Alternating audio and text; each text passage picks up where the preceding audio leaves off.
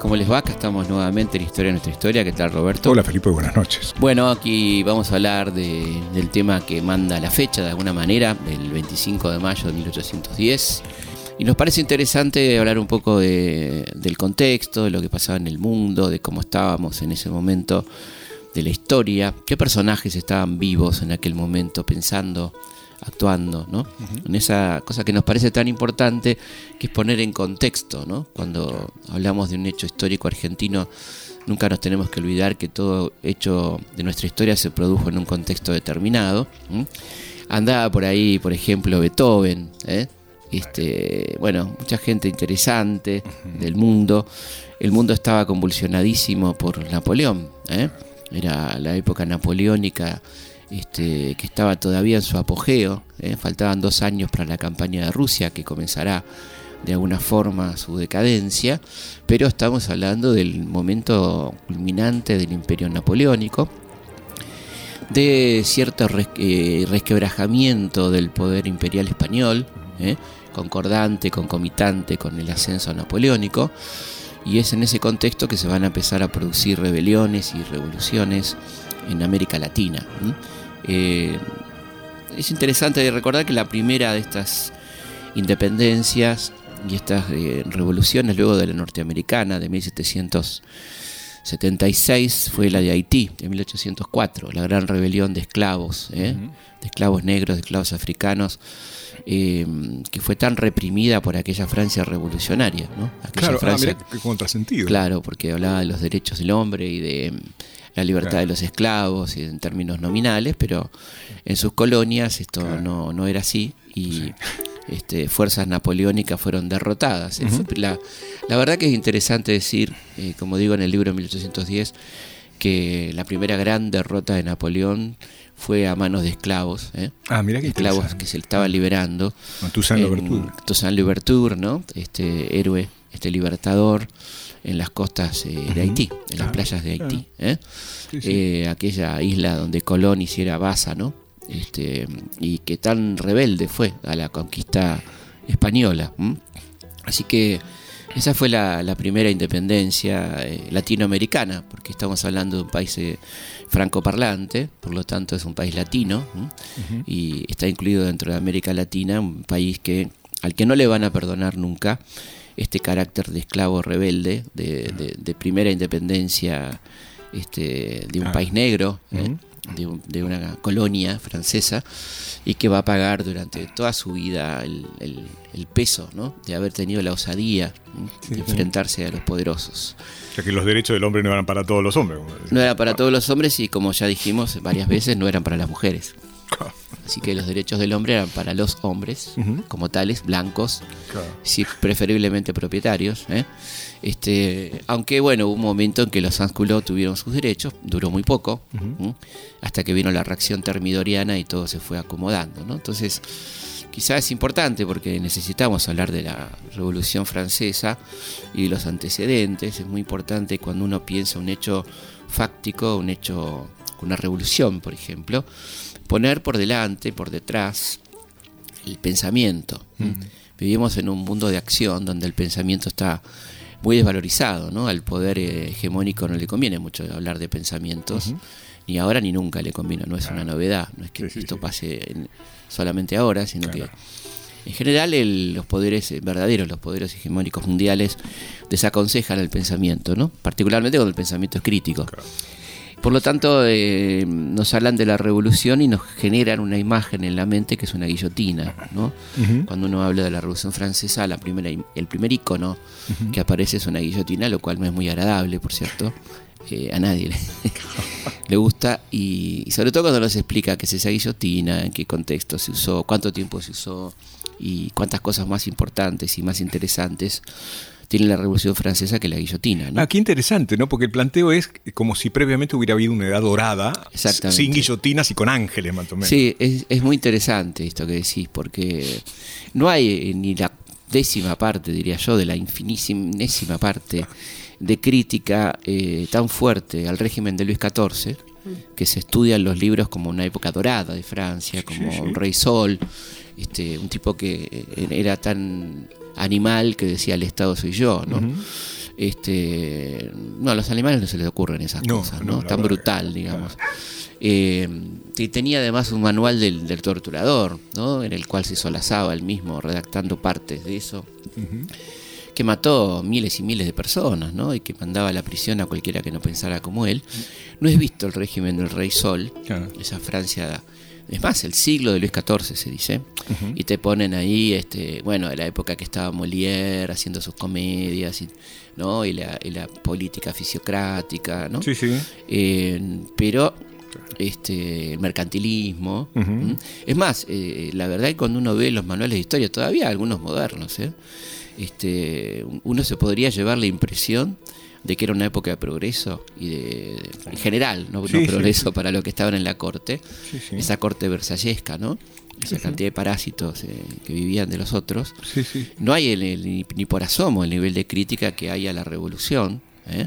Este, atrevida contra esos poderes, digamos, ¿no? Entonces es muy claro cómo está escrita la historia en términos generales. ¿no? Como si la revolución fuera un todo de excesos. Un todo de excesos y ningún logro, ¿no? Posterior no. Eh, lo anterior estamos hablando de mil y pico de años. Claro. Este, entonces, eh, bueno, quizás es, momento de ir poniendo las cosas en su lugar para no caer en antecedentes de la Revolución de Mayo nominativamente, la Revolución Francesa, este pero no, no, no en términos reales de lo que implicó ese cambio de pensamiento, ¿no? Eh, esta, esta idea de que ya los reyes incluyendo a Luis XIV, por supuesto, no eran de origen divino, que nadie lo puso a Dios, a ese señor, que es más, aparecían los retratos como un dios, como un semidios, ¿no? como un hombre que, que además no, distinguía entre la masa y el individuo. Bueno, el fulano mangano, caudillos por la gracia de Dios al estilo de los reyes. Claro. Lo que vos señalás, ¿no? Se ve que Dios no tenía un buen día. no, no, claro, Dios estaba para esas cosas aparentemente, ¿no? Eh, y, es interesante entonces ver lo que avanzó la humanidad, ¿eh? Y lo, interesante es que al mismo tiempo que este rey Sol, estamos hablando de mediados del siglo XVII, estaba reinando absolutistamente en Francia, en Inglaterra se produjo una revolución regicida, o sea, que termina con Carlos I con la cabeza cortada, ¿no? No estaba la guillotina, pero estaba el hacha del verdugo, ¿no? Y con un cuestionamiento muy profundo, eh, diríamos casi definitivo para Inglaterra, de la idea del derecho divino de los reyes, y un rey que no va a ser más absoluto, sino que será un rey parlamentarista, o sea, con un parlamento que lo controle, ¿no? Un siglo antes casi, ¿no? Claro. un siglo más de un siglo claro. antes, eh, un siglo y décadas antes de la Revolución Francesa. Esto pasa en Inglaterra, estamos hablando de pensadores como John Locke, por ejemplo, ¿no? El, autor del Derecho a la Rebelión. Es decir, que mm, estas ideas que, son, que se van sumando a la dignidad del hombre, de la humanidad, donde ya eh, aparece el individuo. Nosotros cuando hoy pensamos en algo del individualismo, pensamos en algo negativo, ¿no? Pero en ese momento eran ideas muy positivas, en el sentido de que individuaban, o sea, distinguían al ser humano de la masa. La masa en conjunto no tenía derechos. Ahora el individuo va a empezar a tener derechos, ¿no? Va a empezar a pensárselo individualmente. Eh, y es un detalle muy interesante. Eh, uno de los aportes del liberalismo individualista, digamos, en ese sentido. ¿no? Estas son ideas que, se van sumando y que van a explotar de alguna manera en 1789, pero que venían madurando. Así que vamos a hablar durante este programa un poco de las bases del pensamiento de la Revolución Francesa, que tiene mucho que ver con las bases y fundamentos de la Revolución de Mayo. Historias de nuestra historia. Me decía fuera del micrófono, Roberto, por favor te pido que se lo digas a los oyentes, no, seas egoísta. ¿Eh? Compartamos, por favor. hay un concepto que nosotros estudiábamos en aquella vieja época, que era el del despotismo ilustrado. Entonces se preguntaba, ¿y cuando no era ilustrado? Era despotismo a secas. Era despotismo a secas. Y efectivamente, bueno, ilustrado relativamente, ¿no? Podríamos decir, porque ilustrado en el sentido que fomentaban hasta cierto punto eh, la fundación de bibliotecas, la fundación de museos siempre con un criterio bastante elitista, tampoco creábamos que se estaba ampliando la educación a todo el mundo. Eh, Catalina de Rusia no se dedicó así ampliamente a eso, sí fue una gran lectora, eh, por ejemplo, de los pensadores de la revolución, ¿no? pero estaba muy lejos de aplicar esos conceptos a su imperio zarista. Claro. eh, Carlos III de España podía leer a alguno de los pensadores de la revolución, pero estaba muy lejos de aplicarlo a sus colonias españolas, donde manda a reprimir violentamente la rebelión de Tupac Amaru y se opone a todo intento revolucionario. Es decir, que eran déspotas ilustrados relativamente. Es interesante que Carlos III, a quien llaman déspota ilustrado, prohíbe los idiomas indígenas en toda América, ¿no? Y impone el castellano. ¿no? Este, claro que para eso era la ilustración, porque era la barbarie del, del, idioma originario frente al avance de un idioma superior, teóricamente, ¿no? en, su, forma de pensar. Pero es interesante eso de, de todo para el pueblo, pero sin el pueblo, que es una falacia total, porque en ningún momento hubo nada para el pueblo en términos concretos. Tantísimos años de, imprenta. Claro. No, hace que la gente lea. Obviamente, digamos. Este, entonces son, son versiones de la historia que circulan a partir de, ciertos pensadores que se conforman con la publicación de libros, ¿no? que confunden, como decía Belgrano, confunden la publicación de libros con que la gente aprenda. ¿no?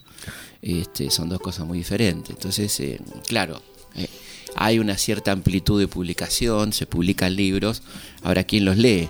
Que es la, pregunta revolucionaria que se hace Manuel Belgrano. Dice, existen muchos libros, es verdad, pero ¿a cuánta gente llegan? Este, si hay un reino de analfabetos, etcétera, etcétera. Entonces, eh, son preguntas curiosamente hechas más que nada por los americanos. ¿eh? sobre todo por los americanos. Este, no, no, hay tantas preguntas de este estilo en voces de europeos. ¿eh? Así que yo creo que mm, asistimos a un momento interesantísimo, que es el momento de la ilustración, ya en su plenitud.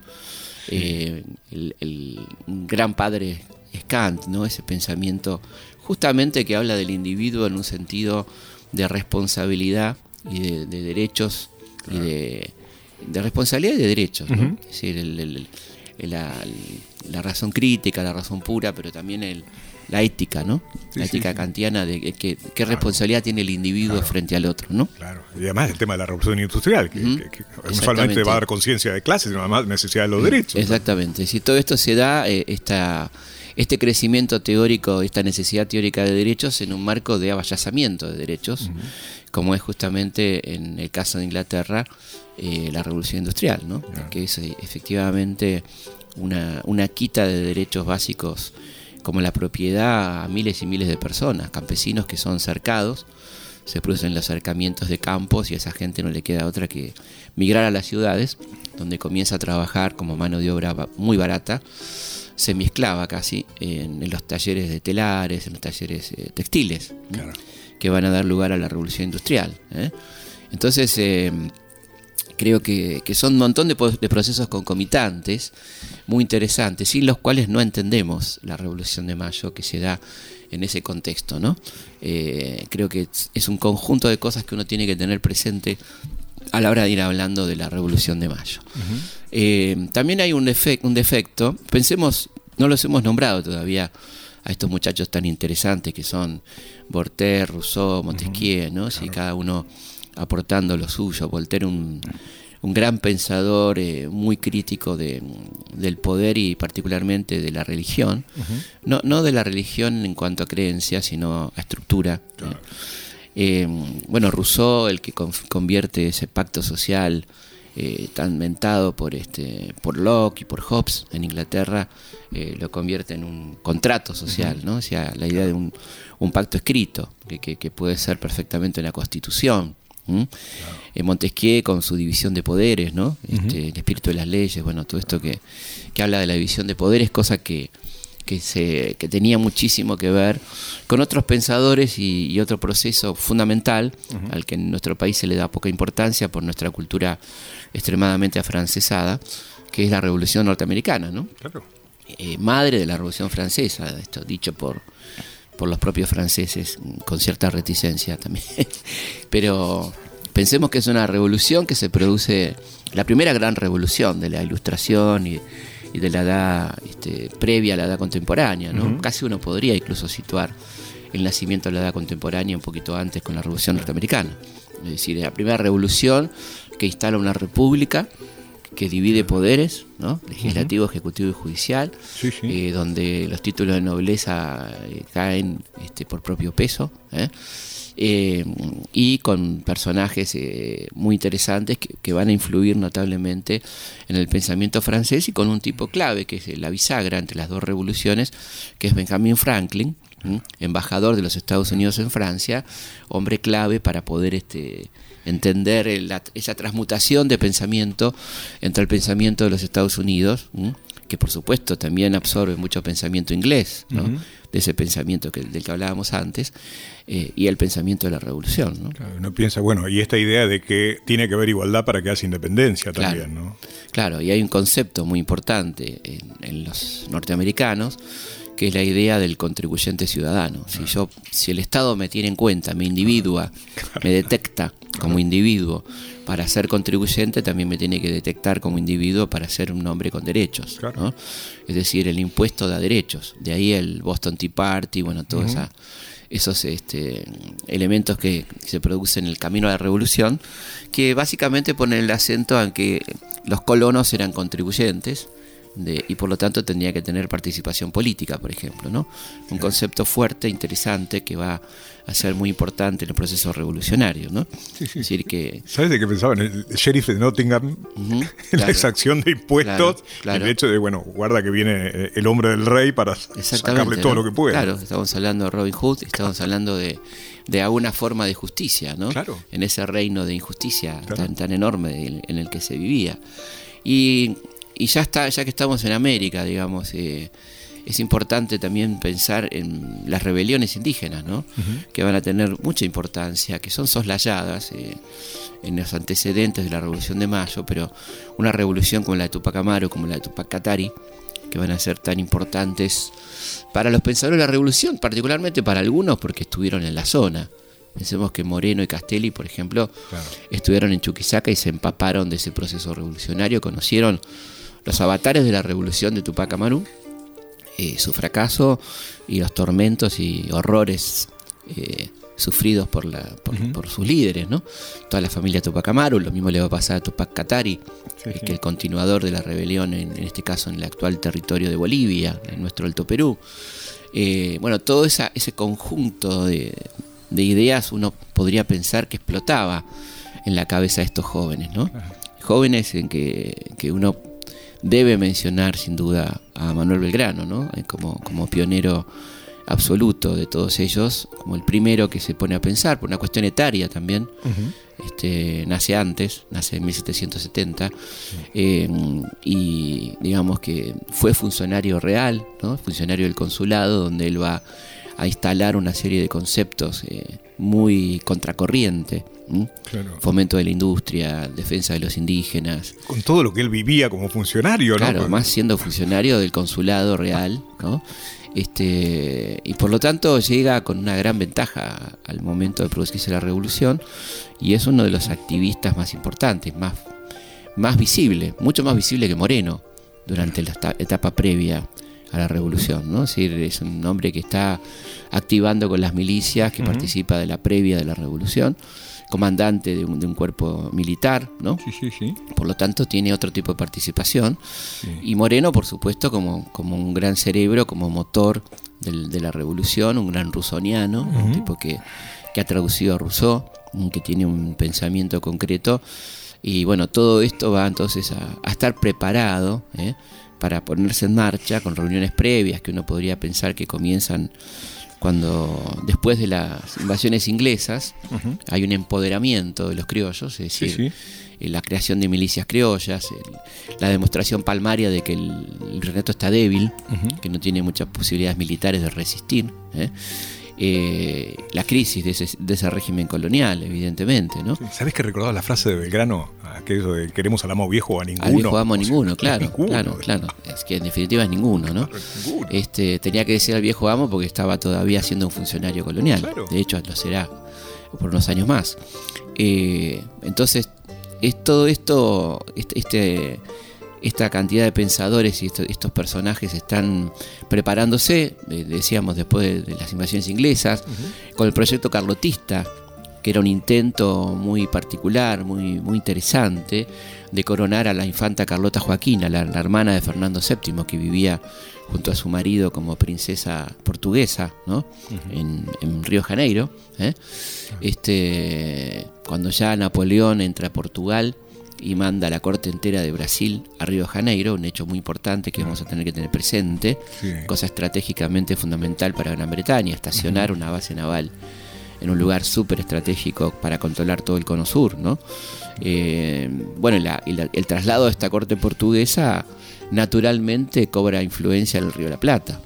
Y ahí aparece la posibilidad de coronar a la infanta Carlota como princesa del Río de la Plata, como reina, la reina del Plata sería, en términos tangueros. Sí, mira vos. Y claro, y sí, sería así. ¿no? Sí, decir que la rima por ahí no la favorece, pero. No, este, Carlota, Carlota. Este, eh, bueno, y, tenía mucho de gatita Carlota, la infanta, ¿no? Vamos a ver que tenía de la gata Carlota más que. Claro.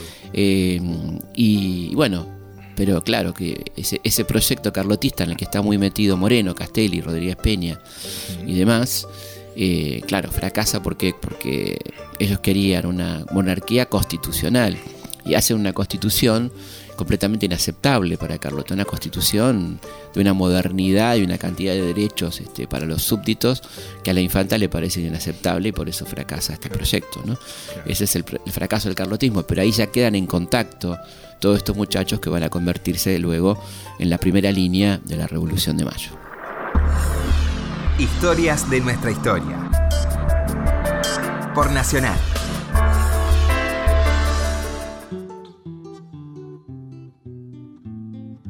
En esta sección tan querida por nosotros, que es el cine por radio, vamos a ver un fragmento de la película de Sanso, Eva Perón con Esther Goris, ¿eh? y un momento impresionante de esa película con el libro de José Pablo Feynman. Eh, un momento impresionante es el diálogo entre dos moribundos, de alguna manera, ¿eh? Evita y Enrique Santos Discépolo. Adelante. Hola, señora. Ah, dice Polín. Tanto tiempo. Flaco, fané y descangallado el hombre. No me hagas caso, vení. Dale, sentate. Trae una silla, vení. Bueno, ¿cómo está? ¿No me ves? Como el culo estoy. ¿Qué anda pasando, che? Que hasta el miserable de Apolo tenés preocupado. Dice que andás mal de salud y mal de acá. Perdí todos mis amigos, señora. Estoy más solo que un perro. Me llaman para amenazarme todos los días, tres, ocho de la madrugada. ¿Por qué? ¿Por las lecciones que le das al contra ese en la radio? ¿Cómo es que se llama? Mordisquito. Mire, señora. Mire. Estos son mis tablas. Me los mandan así, con cartas injuriosas. ¿Y qué esperaba, Flores? Los atacaste, viejo. Y ellos son así, no perdonan. Y odiar saben odiar mejor que nadie, che. Pero hay algo en lo que sí tienen razón, señora. Yo tuve la radio y pude hablar, ellos no. A Paul no les dio un solo espacio.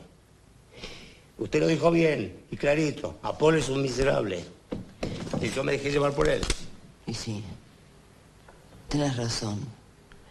Paul es un miserable. Pero la revolución no solamente se hace con ángeles como vos. La revolución también se hace con miserables. Mira, acá la cosa es muy simple, dice Polín. O hablan ellos o hablamos nosotros. Apolo es un canalla, tenés razón. Pero nadie mejor que él para impedir que hablen los contras. Se lleva en el alma la pasión de silenciar a los demás. Entonces me equivoqué, señora. Yo creí que la democracia... No me pongas de mal humor. La democracia somos nosotros, los que estamos con el pueblo, y los demás son la antipatria, carajo. Oye, me dice Polín. No te voy a estar mintiendo ahora, viejo. Mírate un poco. Mírame a mí. Si los dos nos estamos muriendo. Decime vos cuánto pesas. No lo sé. Pero últimamente las inyecciones me las están dando en el sol.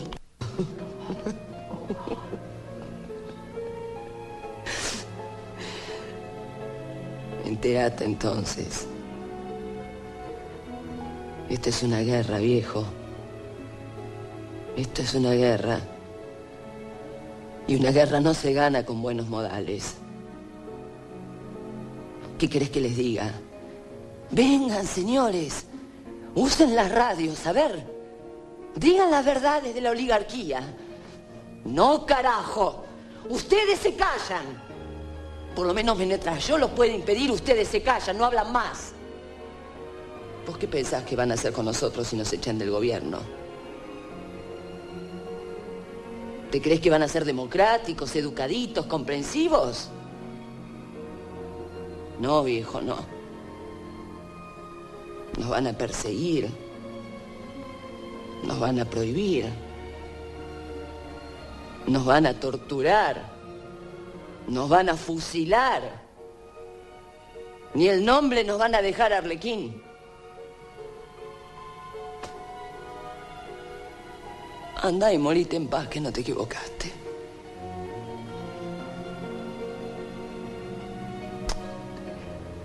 Las cosas son así, viejo. Algunos lo pueden tolerar y otros no. Pero las cosas no deberían ser así, señora. Déjate de joder. No me vengas con mariconadas de poeta, ¿querés? Ahí estabas escuchando a Enrique Santos Discépolo y a Eva Perón ¿eh? en la película Eva Perón de, de Sanso. Nos vamos a una pausa con publicidad histórica y continuamos aquí en Historias de nuestra historia. Pero mujer, has comprado otro juego de baterías. Vos te crees que somos millonarios. ¿A dónde vamos a parar? No me grites, ni te enojes, ni te asustes, por favor. ¿No ves que es el mismo juego? Limpiado con relusor. ¿Relusor?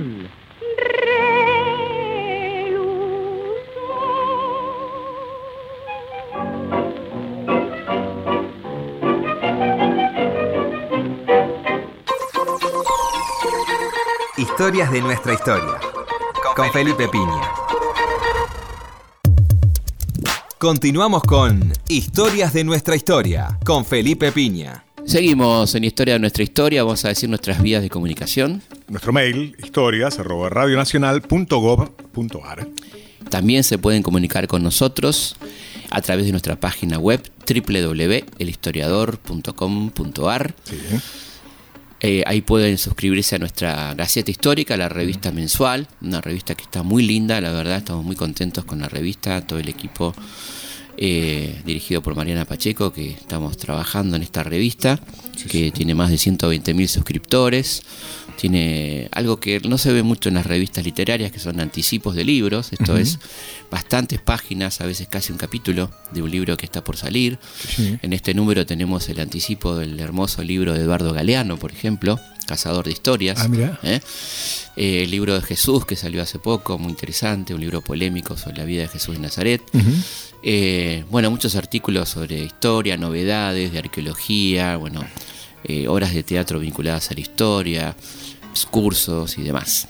Así que eso lo, lo, pueden suscribir a través de nuestra página web www.historiador.com.ar Ahí ingresan a Gaceta Histórica, se suscriben y les llega todos los meses a su casilla de correo. Si no, también tenemos otra novedad muy interesante. Toda la gente que gusta del uso de su celular puede bajársela gratuitamente en nuestra aplicación que es Historia Felipe Pigna a través del Play Store y del Apple Store y la tienen cómodamente todos los meses en el celular o la pueden ir leyendo porque hay mucho material de lectura durante todo el mes en su celular o en su tablet, por supuesto. Historia Felipe Pigna en la AP es la P, que pueden bajar del Apple Store o del Play Store. Y después la página de Facebook. y la página de Facebook. Muchísima gente. Ya estamos arriba de 650.000. ¿eh? Es eh, Felipe Pigna, página oficial. Seguimos en Historias de nuestra historia. ¿Qué tenemos en esta querida sección tanguera? Tenemos un tango a pedido, sí, porque con los festejos de 1910 eh, el gobierno decidió que hubiera un tango que festejara, eh, celebrara la ocasión. Sí. Hubo muchos visitantes en esa época. Claro. O sea que te vas a encontrar con tango, un tango dedicado a la infanta, por ejemplo. ¿sí? Que por no mereció la amistad de, los hombres y de la guitarra, como diría Borges. Después tenés un tango dedicado a Marconi. Mirá vos, Guillermo Marconi también había estado claro. Eh, en esa época. en este caso, el tango que le habían pedido a Alfredo de Bevilacqua tenía que ver con la independencia nacional y así se llamó el tango Independencia. ¿sí? Pues parece que Bevilacqua digamos, eh, le tomó el gusto al tema, porque hizo otro para Chile que llamó Emancipación. Ah, mira. Y, y, también, ya, digamos, embaladísimo, hizo otro que era Primera Junta. Claro y decir que paró ahí, porque si no se hubiera seguido con Triunvirato y los gobiernos. Sí, sí, porque seguimos con todo. ¿Y cuál vamos a escuchar entonces? Hacemos Independencia. Hay una buena versión de Juan D'Arienzo, que es esta. ¿Cómo no?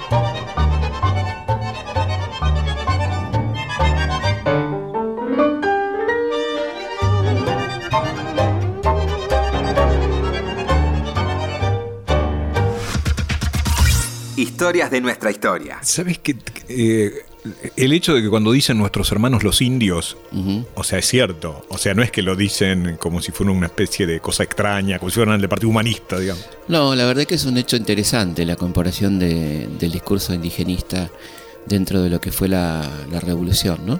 Es decir, este, aparece muy fuertemente en Mariano Moreno, eh, hombre que había, se había recibido de abogado en Chuquisaca en 1804 eh, con una tesis sobre los indios. Era su tema. Su tema. Era la explotación minera de los, eh, de los indios, como, digo indios en el sentido como se decía en aquel momento, ¿no? Una tesis doctoral sobre la salvaje explotación de los indios en las minas de Potosí, eh, que, bueno, poco tiempo después le vale su expulsión. Se recibe abogado, pero tiene que irse, porque además de, de la teoría él atendía reclamos de, indígenas, ¿no? Como abogado en esa zona y, bueno, así que él tiene muy presente el tema, lo, plantea muchas veces. Eh, Juan José Castelli también, Manuel Belgrano también. Es Aparecerá nuestro himno, ¿no? Es lo que decías antes, o sea, como sujetos de derecho. Como sujetos de derecho, bueno, de hecho, para no quedarnos en palabras o bueno, en cosas que parecen declamaciones teóricas, Manuel Belgrano cuando encara su campaña este, al litoral, digamos, este, y tiene que ir al Paraguay, digamos, a, extender la revolución, como se decía, eh, redacta cuando está en la zona de las misiones, que llegaba hasta Corrientes y más también, eh, su famoso reglamento para los pueblos de las misiones, que es una, una otor- un otorgamiento de derechos inéditos absolutamente a los indígenas. ¿no? Esto es en diciembre de 1810. Un, un episodio que se pasa, por supuesto, por alto, no, no inocentemente, se pasa Claro. por alto que un vocal de la Junta, este, en armas, como era Belgrano, Sí. en ese momento redacta el- mm, lo que Alberti llama un- un- casi un primer ensayo constitucional Ah, que anota ante los antecedentes de la Constitución del 53, que es este reglamento para los pueblos de las misiones, donde le da plenos derechos, establece escuelas bilingües, prohíbe los castigos corporales, bueno, una cantidad de cosas avanzadísimas destinadas esencialmente a los pueblos originarios. ¿no? Eh, y también está presente, por supuesto, en el himno nacional. este, se conmueven del Inca las tumbas, ¿no? Bueno, Claro. todas esas cosas, esas menciones. Claro. Eh, la Asamblea del 13 tendrá muchas palabras en, en torno a los indios y por supuesto Belgrano propondrá, como todos sabemos, en el Congreso de Tucumán al rey Inca. ¿m? O sea que no era un exotismo, era una realidad para No ellos. era un exotismo, eh, había una, una convivencia, había muchos indígenas que participaban de las tropas eh, emancipadoras. ¿eh? Este, así que era algo que estaba presente, sin ninguna duda. ¿no? Claro, entonces ahí por eso uno se entera que cuando en, en Tucumán declaran la independencia eh, se traduce a, a Exactamente, a los indígenas. idiomas originarios, Claro. a Aymara y guaraní, ¿eh? y en quechua. ¿eh? Este, se imprimen copias en esos idiomas, ¿no? teniendo en cuenta a esos pueblos. ¿no? Eh, es interesante que, por supuesto, lo, tra- lo traducen en, en- en, este, tipografía española porque no eran pueblos ágrafos. Claro. ¿eh? Son traducciones de tipo fonético ¿eh? en, en esos idiomas. Sí, ¿eh? sí, sí. Es sumamente interesante todo esto. Volviendo a, a- a cómo se gesta esta, esta revolución y qué estamos festejando, este, o al menos deberíamos, ¿m? este, el 25 de mayo, eh, es la, la concreción de un primer paso muy importante camino a la independencia, a la ruptura, eh, muy pensada, muy inteligentemente pensada, en torno a, a cómo debía procederse. ¿no? Primero, evidentemente no fue, como se nos cuenta en algunos libros, donde se nos aniña, término que no me gusta porque los niños no tienen nada de tontos, son muchas veces mucho más inteligentes que los adultos Claro, Se nos atonta en todo caso. nos atonta, pero, pero, se- pero se aniña en el sentido que se, se dice que es una historia, un cuentito de niños, ¿no? Mm. Este, ya los cuentos de niños les comentó a los que no están enterados que son bravísimos. ¿eh? Los cuentos de niños ya no son lo que eran. ¿no? Claro. Este, las princesas huyen despavoridas en favor de las brujas, las, las Monster High y todo ese tipo de cosas. Eh, por lo tanto, esta idea de que es un pacto de caballeros donde van Belgrano y Castelli y, al decirle a virrey que se vaya, tipo, ¿cómo no? Ya me voy. Bueno, nada ocurre así en la historia. Ningún régimen se retira sin luchar. Sí, sí, así sí. que fue muy duro todo ese proceso que, que se desata a partir del 18 de mayo, ¿eh? con la llegada de la noticia de la caída de la Junta de Sevilla, que se había producido varios meses antes. Por supuesto que acá nos enteramos con el retraso de los barcos, con la llegada del barco, una, una fragata inglesa, John Paris, que trae la noticia de la caída del último bastión español ¿eh? y la creación de un consejo de regencia. Ahí ese es el punto de debate interesante donde empiezan a operar los criollos y donde ya tienen pensado una estrategia. Esto es eh, formar una junta, derrocar al virrey, formar una junta que reconozca ¿m? este, la soberanía de Fernando, que es una manera altamente inteligente de desconocer al único poder real verdaderamente existente en España, es decir, el Consejo de Regencia. ¿no? Porque si la idea de los criollos que hicieron la revolución, que es una revolución, evidentemente, porque se usaron las armas, este, hubo que sacar al virrey por la fuerza, no es que el tipo se va. Eh, la idea, si la idea hubiera sido mantener la dependencia, ¿m? y esta burla que algunos hacen con en- enorme ignorancia, ¿no? de que hacemos una revolución para jurar fidelidad a un rey, este, están pasando por alto el hecho más importante, estratégico, una ingeniería política muy interesante, que es negarle fidelidad a la institución existente en España, en, en- en lo que quedaba de la España irredenta, digamos, en la isla de León, ¿no? en el sur de España, que era un consejo de regencia conformado por lo más rea- reaccionario de España, obispos, este, funcionarios reales, que querían mantener las colonias este, aferradas. Entonces se desconoce absolutamente esa autoridad, reconociendo la autoridad de un rey ausente, que, que se suponía muy improbable su regreso, ¿no? ya que Napoleón en 1810 estaba en su mejor momento. Y este rey, Fernando VII, estaba cautivo de los franceses. Por lo tanto, era una acción inteligente para ganar tiempo en un contexto muy complicado, donde teníamos a Inglaterra, no en Londres, sino en Río Janeiro. ¿Mm? Inglaterra estaba en Río Janeiro, quiero decir, estaba la, Sí, el apostadero naval con todo el poder, este, presionándonos muy firmemente para que no nos declaráramos independientes. Es que esa creación de un primer gobierno no implicara automáticamente la declaración de independencia. Mm. ¿Por qué? Porque Inglaterra era aliada de España y Inglaterra no podía aparecer públicamente apoyando a unos insurrectos que propiciaran la independencia. Entonces esta fórmula consensuada, digamos, de jurar fidelidad al rey cautivo, permitía, mientras tanto, generar un gobierno propio. Claro. Este, ir pensando cómo se encaminaba este proceso hacia la independencia real. Este, esa, esa es la clave por la cual esta junta que se va a crear, luego de una semana agitadísima, muy llena de movimientos militares, de, de con- de- de aprietes al virrey, de negativa del virrey este, de aceptar la nueva realidad, del notable cabildo abierto del 22 de mayo, debate público donde se destaca básicamente Juan José Castelli defendiendo a los patriotas y el obispo Lué eh, defendiendo los intereses españoles, ¿eh? donde finalmente se vota eh, y gana por amplia mayoría el voto patriota, pero el, este, el síndico del cabildo hace fraude, ¿eh? Desconociendo la votación popular, implantando una junta trucha absolutamente que tiene nada más y nada menos que al virrey como presidente de la nueva junta, ¿no? Y a gente que ni siquiera fue consultada para integrarla, como el propio Castelli, por ejemplo, como el propio Saavedra. ¿no?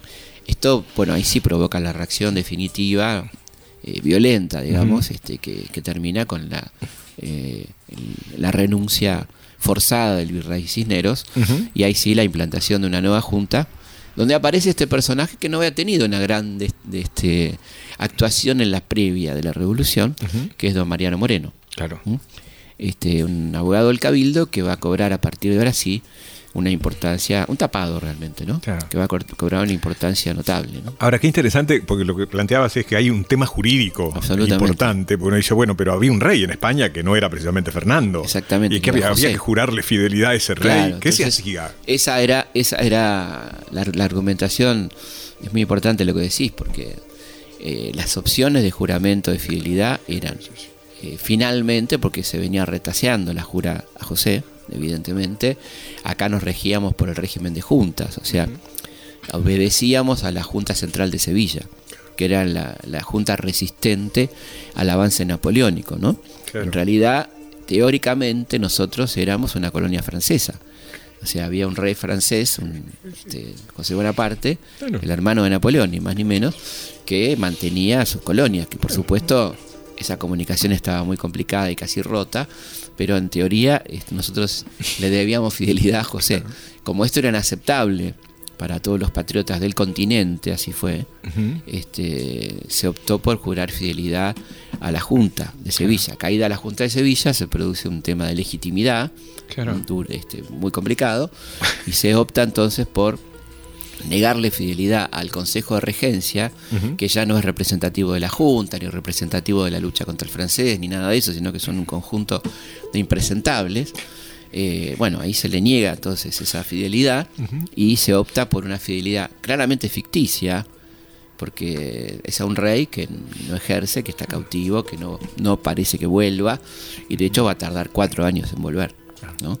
Así que ese es un poco el planteo de esta revolución que comienza y que claramente eh, la intención de muchos de ellos es caminar hacia la independencia. El tema es si más rápido o más despacio, ¿no? Claro, pero el tema es junta como en España, quiere decir no al rey, en definitiva. Exactamente, exactamente. Y, y el tema es eh, la necesidad urgente, en eso coinciden todos los esta, esta burguesía pequeña, mediana, grande que integra la Junta de Mayo en apoderarse del aparato del Estado. ¿no? Claro. Eso era lo, lo fundamental. Terminar con el régimen de monopolio, un país esencialmente, por lo menos una provincia esencialmente exportadora como Buenos Aires, ¿no? Este, y comerciar directamente con Inglaterra, nuestro principal comprador y vendedor. O sea, lo comercial y lo económico están muy presentes. En esta decisión comercial que moviliza y que, que estimula a la burguesía porteña a apoyar la revolución, no está presente el interior. Claro. O sea, es un, es un deseo porteño. Y cuando decimos porteño lo decimos enfáticamente, es el puerto el que quiere el libre comercio. No así, eh, no pasa lo mismo con aquellas provincias que tenían protoindustrias, tenían alguna artesanía, que sabían que iban a comenzar a perder esas artesanías a manos de la entrada violenta de las importaciones británicas, con las cuales no se podía competir. Recordemos que Inglaterra muy inteligentemente adaptaba su industria a las necesidades de la periferia, o sea, producía la ropa que usaban los hindúes habitualmente, producía ponchos, producía bota de pot, producía todo lo que, lo que necesitábamos acá, o sea, no es que producía solamente galeras o, o jaquet de Manchester, o sea, producía ponchos, por ejemplo, y un poncho inglés valía la décima parte que un poncho catamarqueño, porque se hacía en, en horas, frente a los días y a veces meses que se tardaban en hacer un poncho con telar a mano en Catamarca, en La Rioja, en Tucumán. Sí, ¿no? sí.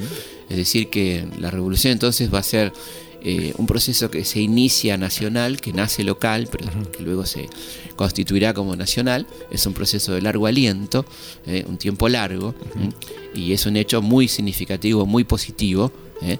que comienza a producirse entonces ese 25 de mayo de 1810. Nos volvemos a encontrar como siempre aquí en Historia de nuestra historia.